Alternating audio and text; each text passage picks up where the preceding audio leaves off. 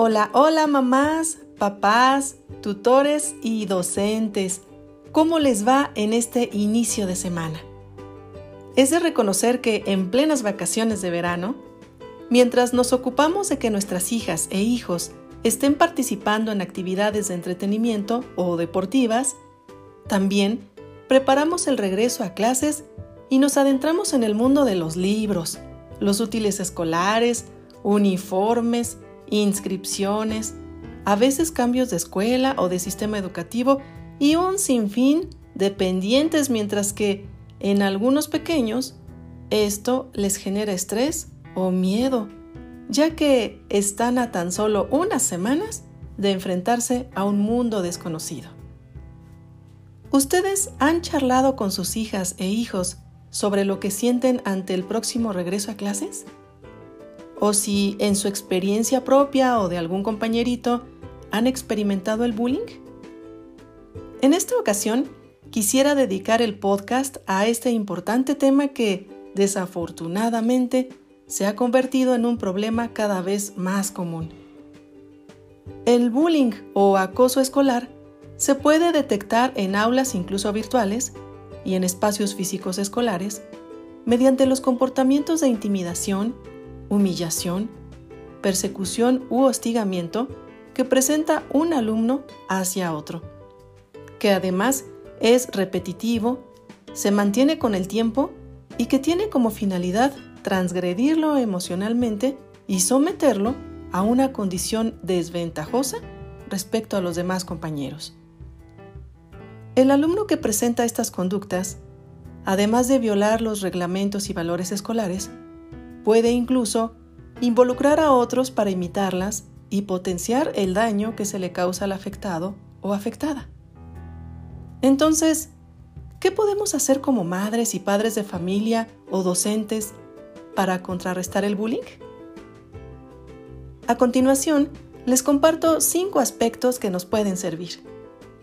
El primero es que optemos por la prevención. Mediante la comunicación efectiva y afectiva, podemos enseñarles a nuestros pequeños acerca de este problema. Y saben, los cuentos pueden ser nuestros mejores aliados. Una buena historia que promueva los valores como el respeto siempre abrirá los canales de comunicación entre padres e hijos o maestros y alumnos y se convertirá en una herramienta eficaz para que expresen lo que piensan, lo que sienten o lo que les ha tocado vivir. Como segundo punto, protejamos a los pequeños de los medios tecnológicos. Es importante que en sus dispositivos electrónicos, si es que ya los utilizan, bloqueemos las páginas de contenidos no aptos para niños, que estemos pendientes en sus clases virtuales y verifiquemos con quiénes juegan a distancia en sus ratos libres y por supuesto, hay que procurar que los contenidos de dichos juegos no promuevan la violencia. Otro consejo es que formemos parte activa de la comunidad escolar. Es muy importante estar presentes e informar cualquier situación y hacer equipo. Las comunidades unidas son más fuertes y brindan seguridad a los alumnos. El cuarto punto nos indica que pidamos ayuda profesional. Tanto si nuestros pequeños son los afectados, o son quienes están generando el problema, o son espectadores también, merece toda la atención de los profesionales para abordar la situación y brindar la información y soluciones adecuadas y oportunas a todos los involucrados. Y un último consejo es que aprendamos a denunciar lo que está ocurriendo. Enseñemos a nuestros niños a perder el miedo e informar a sus profesores en cuanto detecten cualquier tipo de violencia entre sus compañeros o hacia ellos mismos. Y por supuesto, que tengan la confianza para contarnos a nosotros como padres de familia. ¿Qué les parecieron los consejos?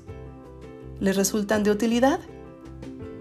¿Y qué tal si, aunado a ellos, les invito a mirar las nuevas cápsulas constructivas en las que su querida amiga, la tal brillantina cuentacuentos, les brindará mediante un video información crucial en beneficio de sus niños y su vida familiar. En esta ocasión, el objetivo de la primera cápsula será compartirles un poco más a fondo mi experiencia. Sí, mi experiencia ante este problema, misma que me llevó a escribir un cuento precioso que busca más que una lectura de entretenimiento infantil, una ventana a la prevención del bullying.